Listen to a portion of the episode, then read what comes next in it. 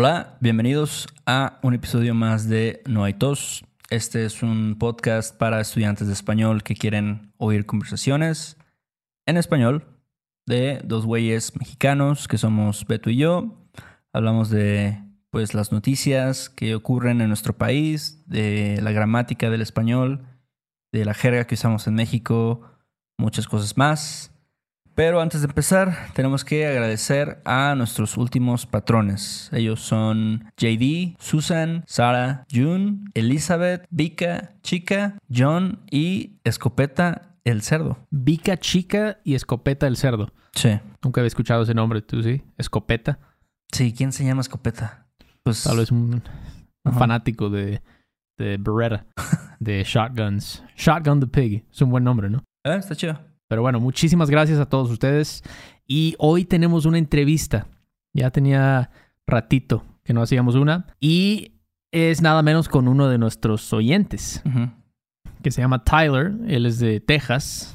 Y él nos dijo, oigan, este, pues yo los escucho desde hace ya tiempo y quisiera salir en alguno de sus episodios, ¿no? Y entonces, pues le hicimos una pequeña entrevista, una Sí. entrevistita, ¿no? Sí, es, es, pues Tyler es un chavo de universidad y aunque sus raíces son mexicanas, pues como muchos, eh, no, no ha aprendido español desde pequeño. Entonces también, como todos los estudiantes, tiene ahí eh, unos pequeños, como que a lo mejor a veces no tienes la confianza, ¿no? De, de hablar con mucha fluidez, pero creo que lo hace muy bien. Tyler lo, lo ha estado haciendo muy bien. Nos cuenta un poquito de su historia del aprendizaje del español y cómo es crecer a lo mejor en la cultura chicana. Y bueno, recuerden que si quieren el transcript, la transcripción de este episodio pueden obtenerlo a través de Patreon. También ahí en Patreon tenemos ejercicios, videos en español, los show notes de episodios especiales, muchas cosas más. Así es, pues bueno, ojalá disfruten la entrevista. Chale. Bueno, estamos aquí con Tyler. Eh, ¿Qué onda, Tyler? ¿Cómo estás? ¿Cómo están? Estoy bien. ¿Por qué no nos cuentas un poquito de ti? ¿De dónde eres? ¿A qué te dedicas? ¿Qué onda contigo? Bueno, pues me llamo Tyler. Este, soy universitario en Texas. Soy de Houston y llevo, pues, un poco más que dos años estudiando español. ¿Naciste en Houston? Sí. ¿Y qué, qué estudias? Este, es que la verdad no sé cómo se llama en español. Este, tiene que ver con construcción, pero sí, se me olvidó cómo se llama. ¿No es como ingeniería civil o algo? Es no, diferente. eh, es parecido, pero no es eso. Oye, ¿a qué universidad vas, Tyler? Este se llama Texas AM. ¿En College Station o dónde es? Sí, O sea, ¿tú, tú vives ahí ahorita. sí. Ok, dijiste que llevas dos años aprendiendo. ¿Y este, y qué fue? ¿Por qué? ¿Por qué quisiste aprender español? Pues hay muchas razones, la verdad. Creo que lo que, como empecé porque quería poder hablar con mi abuela, que era de México, nunca habló inglés, entonces siempre tenía ganas de aprender español para poder hablar con ella. Ok, tu abuelita vive en México ahora. No, ya, ya no, ya se murió, pero Ok, ok, pero ella siempre vivió en México. Nunca se mudó a Texas. no, sí se mudó a Houston. Ok, pero nunca aprendió inglés. No, nunca. Y entonces tú realmente nunca pudiste hablar bien con tu abuelita, porque ella no hablaba inglés, tú no hablabas español cuando eras niño. Sí, así es. Oye, ¿alguien más en tu familia habla español? Sí, mi mamá sí. Pero tiene un acento bastante gringo. Y nunca me di cuenta hasta que, este, cuando estaba en México, en la Ciudad de México, mi mamá también vino para visitarme. Y por la primera vez como la escuché hablar español, y no sé, como sí tenía como un acento bastante gringo. Pues dejó de hablar español por muchos años, ¿no? Sí, es que mi mamá tiene 60 años, pero lleva 40 hablando inglés todos los días. Sí, eso eh, es muy común. Yo creo que hay personas que nacen en México y luego se mudan a Estados Unidos y pues también pierdes la, no sé, como la costumbre de hablar español. De hecho, a mí me pasó algo, o sea, similar, pero mucho menos fuerte, porque yo dejé de hablar español como por cinco años y cuando yo llegué a México, igual, o sea, aparte de que como yo no, haciendo que me albureaban así, me, me pendejeaban a veces porque yo no conocía las frases y aparte yo hablaba más lento, porque obviamente dejas de hablar un idioma y pues lo vas perdiendo poco a poco. Entonces la, la razón principal era por tu, tu abuela que quisiste Sí. aprender. Sí. ¿Y hay otra razón? Sí, en este, el primer año, como cuando solía vivir en Corpus Christi. Ajá. Es que fui a una universidad ahí por un año y mi roomie era de México. Y cuando aprendí de la cultura y la música y cosas así, bueno, este que es que me acuerdo que él siempre ponía música de Bad Bunny y sé que no es de México, pero eso es cuando dije como, sí, ahora sí, como quiero aprender más español, quiero entender como la cultura latina. Sí, definitivamente no es de México Bad Bunny, pero sí, pues, bueno, no sé, Héctor, tú escuchas más a Bad Bunny, ¿sientes que sí es un español muy, muy diferente? El vocabulario que usa Bad Bunny. Más que nada, yo creo que es algo que ya, o por lo menos aquí en México es muy popular, en Estados Unidos también, Sí. supongo, ¿no, Tyler? Y digamos que ya es algo que es parte de la cultura del español en general, ¿no? Sí. O sea, en México, Estados Unidos, en, no sé, Colombia, Sudamérica, etcétera, ¿no? Eh, oye, Tyler, y dijiste que estuviste en Ciudad de México. ¿Estuviste aquí como de vacaciones o qué estabas haciendo? Sí, de vacaciones. Este, fui por tres meses en verano y después dos en diciembre y enero. ¿Cómo te sentiste en la ciudad? ¿Sentiste que sí, no, no, no tenías problemas para comunicarte con la gente eso? ¿Entendías todo? No, sí, no para nada. Este, estuvo muy tranquilo. Este, me sentí bien cómodo. No sé, es que es una ciudad bien grande. Y hay- hay- no sé, hice muchas cosas entonces. Oye, ¿y cómo fue que, que empezaste a um, aprender español? O sea, desde los últimos dos años que dices que empezaste como un poquito más constantemente a estudiar y eso, ¿cuál fue tu proceso? ¿Tomaste clases así en línea o escuchabas cosas en español? ¿Qué hacías? Un poco de todo. Este, creo que empecé con como tarjetas de vo- este, vocabulario. Este, no sé si hay una palabra este, distinta. No, creo que son como tarjetas de vocabulario. Sí, empecé así como 20 palabras cada día o algo así. Y después escuchando tu, este, el podcast. Ok. Y también por la gramática sí tomé clases en, eh, ¿cómo se llama? Ah, italki. Entonces sí, un poco de todo todos los días por una hora o dos, por dos años, sí. Mejoraste muchísimo. Ahorita ya entiendes casi todo. Sí, casi todo. A veces hay unas palabras que no entiendo, pero Me imagino que te estás enfocando solo en el español de México. ¿Quieres aprender específicamente el español mexicano? sí, sí. Más bien el español chilango, supongo, o el acento chilango. Pero ahora, ahora me estoy enfocando un poco más en, no sé, el acento de, del norte, porque quiero aprender más de como mis raíces, supongo. ¿Tu- tu- ¿Tus abuelitos vivían en donde? ¿En Chihuahua? o en- En Nuevo Laredo. Tú dijiste que vives en... Ah, pues College Station. ¿ah? ¿Hay mucha gente que habla español? Yo diría, bueno, sí, es que hay, cuando vas a los antros, hay como una noche de latinos en como unos lugares, sí. Ok. Entonces sí, probablemente como que la mitad de la gente habla español ahí. dirías. No daría la mitad, pero sí, cuando salgo, bueno, por ejemplo, este, cuando voy a la tiendita muy cerca de mi casa, hablo español casi todos los días. Sí, eso facilita mucho, ¿no? El, el proceso, el poder habl- hacerlo, hablarlo cada día. Es que hay mucha gente bilingüe, entonces sí, como hablan inglés, pero si estoy con ellos, hablan español conmigo. Qué chido, qué chido. ¿Y en la, en la universidad hay personas que hablan español también? ¿Estudiantes como tú? Sí, estaba, no sé cómo se dice, pero estaba como haciendo un minor de español. Ya, ya no lo voy a hacer porque es un poco aburrido, la verdad. Como no estoy aprendiendo tanto, pero había como mucha gente de Estados Unidos que sí hablan bastante español. ¿Por qué el minor es aburrido? ¿Que ¿Es por la forma en que enseñan español en la universidad o por qué se te hace aburrido? Es que normalmente te enseñan la gramática y ya llevo muchísimo tiempo aprendiendo la gramática y ya no quiero estudiar eso. Oye, tú, bueno, obviamente te ha funcionado muy bien, ¿no? Todo lo que has hecho. ¿Qué, qué recomendación le darías a alguien que quiere aprender, que está en ceros? ¿Qué, qué debe hacer esa persona? Pues yo, yo creo que em, depende mucho de qué quieres hacer, como si quieres hablar como nativo, eso es mi meta, hablar como si fuera de México, o si solo quieres poder comunicar con alguien. Por ejemplo, alguien con la misma meta que tú, que quiere decir, yo quiero sonar como un mexicano, quiero básicamente copiar ese, ese estilo de hablar. Y yo creo que sí ayuda muchísimo escuchar al español todo el tiempo. Es que me acuerdo bien que solía escuchar al podcast y también ver series como tres, cuatro horas cada día. Oye, ¿y en ese momento entendías bien o, todavía te costaba trabajo entender?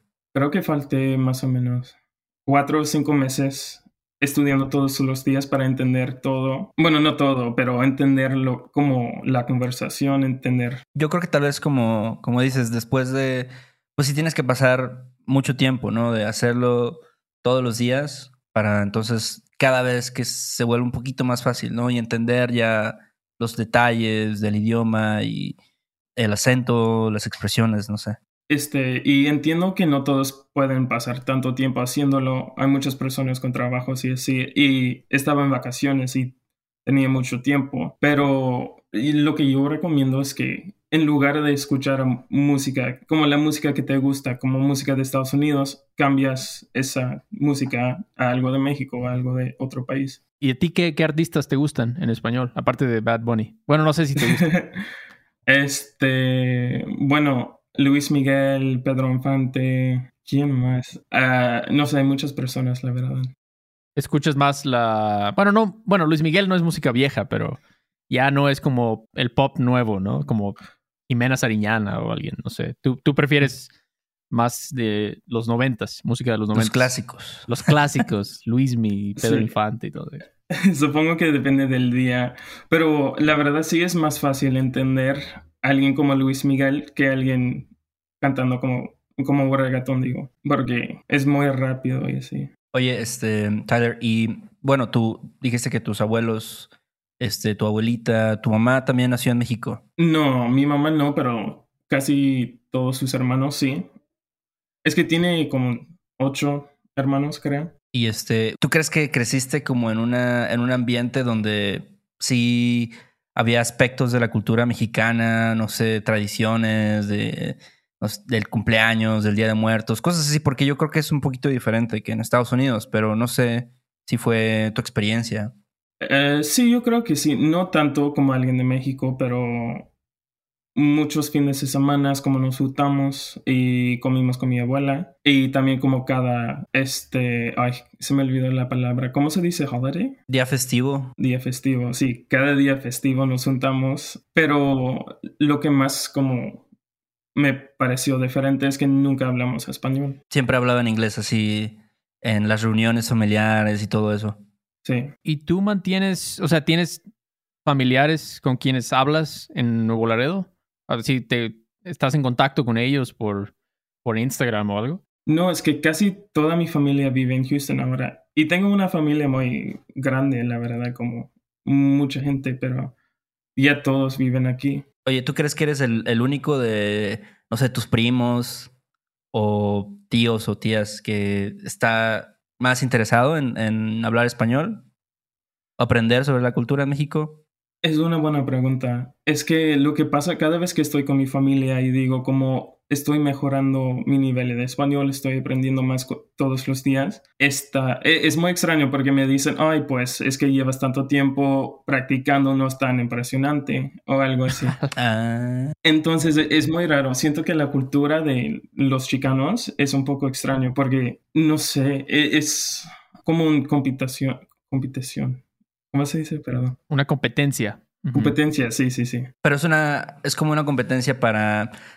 Ahora sí, no, ellos, pues sí, no están interesados en, en como aprender español, sino tal vez más como en sus carreras profesionales o no sé, este, tener una mejor vida, ¿no? En, que tienen ahora en, en Estados Unidos, tal vez. No, lo que digo es que soy como segunda generación de como latino mexicano. Así se dice en Estados Unidos.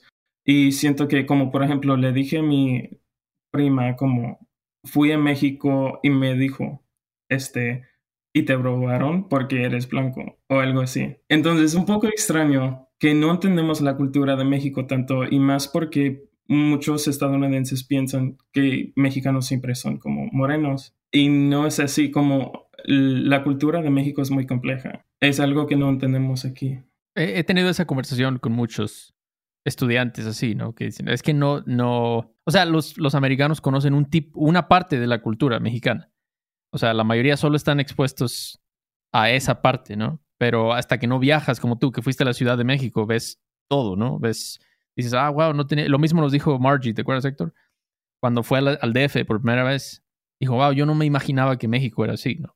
Pero, es, pero tienes que ir, tienes que viajar y, y, o sea, salir, ¿no? Para conocer todo el, el espectro, digamos. Sí, pero mi punto fue que muchos chicanos quieren ser como más mexicanos que alguien más. O sea, los chicanos quieren ser mexicanos, quieren asociarse más con la cultura mexicana, dices? No sé, es, es muy complejo. Eh, Más bien con mi familia, porque a veces me dicen como, o me tratan diferente porque quiero aprender español, quiero entender la cultura, por, pero porque mi papá es de Estados Unidos y sus papás son como mexicanos, sienten que son más mexicanos que yo. O sea, ellos sienten que tú no realmente eres mexicano, no eres como uno de ellos. Entonces no les, bueno, no es que no les guste, pero Hay un poco de discriminación. discrimina, te discriminan porque no eres 100% mexicano, es lo que dices. Bueno, sí, y no digo, entiendo, soy estadounidense, no soy mexicano, pero decir que no entiendo la cultura, no entiendo nada después de estudiarlo por dos años, no sé, me parece un poco feo, porque obviamente entiendo la cultura mejor. Sí, estás más en contacto, ¿no? Al final de cuentas y escuchas cosas y has viajado, entonces, pues sí, sabes un poco más que ellos. Alguien una vez me dijo que llevaba igual años como tú, años aprendiendo español. Y dice, los, los latinos aquí en Los Ángeles no quieren hablar español conmigo, como con, porque dicen, ah, no, tú no pareces mexicano, ¿no? Entonces, no, y a mí se me hace muy, muy gacho, la verdad. Que dices, pues a esta persona le interesa mucho, obviamente ha aprendido mucho, pero es como, no, no eres de nosotros, ¿no? No eres de nuestro club, entonces no te vamos a aceptar. ¿Por qué? Se podría decir que es, en inglés decimos gatekeeping. Oye, pero ¿crees que pasa solamente, digo, no sé, en tu caso pues es con tu familia, pero pasa como en, en Texas en general o Houston o otros estados tal vez? Sí, claro que sí. Andaba con mi amigo, fuimos a este un antro de Latino Night y una chica como latina, como decimos en Estados Unidos, como no era de Latinoamérica, pero este, este le dijo a mi amigo como que haces aquí no eres latino o algo así. A mi amigo como gringo. Es la cosa, ¿no? La gente piensa, y eso es un tipo de racismo, la verdad, y la gente piensa que el racismo solo va de un lado, siempre, ¿no? De los blancos hacia los... Pero hay de todo tipo, ¿no? Y no es la primera vez que escucho algo así. De que, no, tú, como eso, ¿no? Eso ya es lo peor, ¿no? Básicamente, vete de aquí porque no eres mexicano, o sea, o no eres latino, ¿no? Es algo que no pasa tanto entre personas como de México, de Colombia. Normalmente te invitan a hacer cosas con ellos. Pero personas de México que, que viven aquí en México o que son originalmente de México, ¿no? Sí. O de Colombia. Ajá. Digo que normalmente son más amables. O sea, dices los mexicanos que viven en Texas, pero que son inmigrantes, básicamente, dices. Sí, son, más amables. segunda generación, digo. Wow, pues qué loco. Pues gracias, por estar aquí con nosotros, compartir un poco, bueno, hablarnos de tu experiencia aprendiendo español. Y este, sí, yo creo que a mucha gente le, le gusta escuchar este tipo de historias. Le, les parece interesante. Porque mucha gente escuchando esto está igual como tú. Están pues, avanzados, bastante avanzados, ¿no? Y les interesa mucho, están muy motivados por aprender. Y este, gracias por escucharnos también, a ti y apoyarnos Sí, sí, muchísimo. Y este, pues sí, algo más que quieras decir, Héctor, ya para cerrar esta mini entrevista. Eh, No, este, muchas gracias, Tyler, por estar aquí. Creo que, como dice Beto, a gente le interesa escuchar eso y son cosas que también nosotros no sabemos de, de la cultura, eh, pues chicana o no sé, de los, de los mexicanos de segunda generación. Eh, entonces, no sé, sí, es bastante interesante y, y también gracias por escucharnos y pues este, nos estaremos viendo en la En próxima. la próxima. Sí, hay unos vidrios, ¿no? Ok, Sale, gracias, Tyler. gracias, adiós. Ay, qué bonito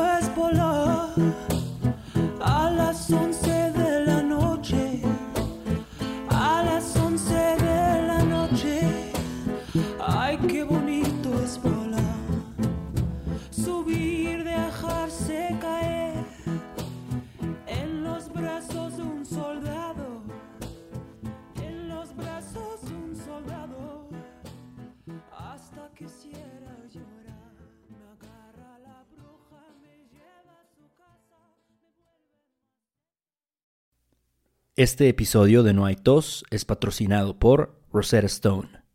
Si además del español deseas aprender otro idioma y no sabes cómo empezar, Rosetta Stone es la mejor opción para ti.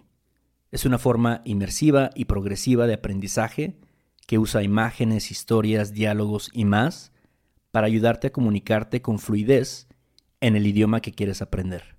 Además, tiene la mejor tecnología de reconocimiento de voz para obtener retroalimentación de tu pronunciación.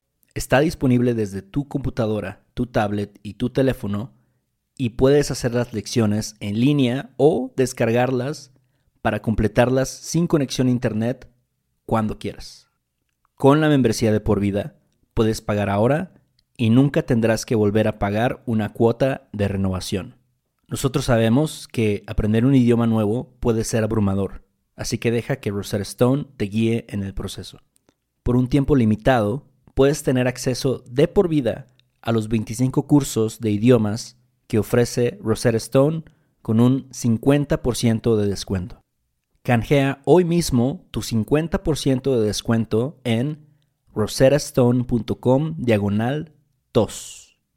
rosettastone.com diagonal tos. ¿No se merece tu familia lo mejor? Entonces, ¿por qué no los mejores huevos? Ahora, Egglands Best están disponibles en deliciosas opciones. Huevos clásicos, de gallina libre de jaula y orgánicos de Egglands, que ofrecen un sabor más delicioso y fresco de granja que le encantará a tu familia. En comparación con los huevos ordinarios, Egglands Best contiene la mejor nutrición como 6 veces más vitamina D, 10 veces más vitamina E y el doble de omega 3 y B12. Solo Egglands Best. Mejor sabor, mejor nutrición, mejores huevos. Visita egglandsbest.com para más información.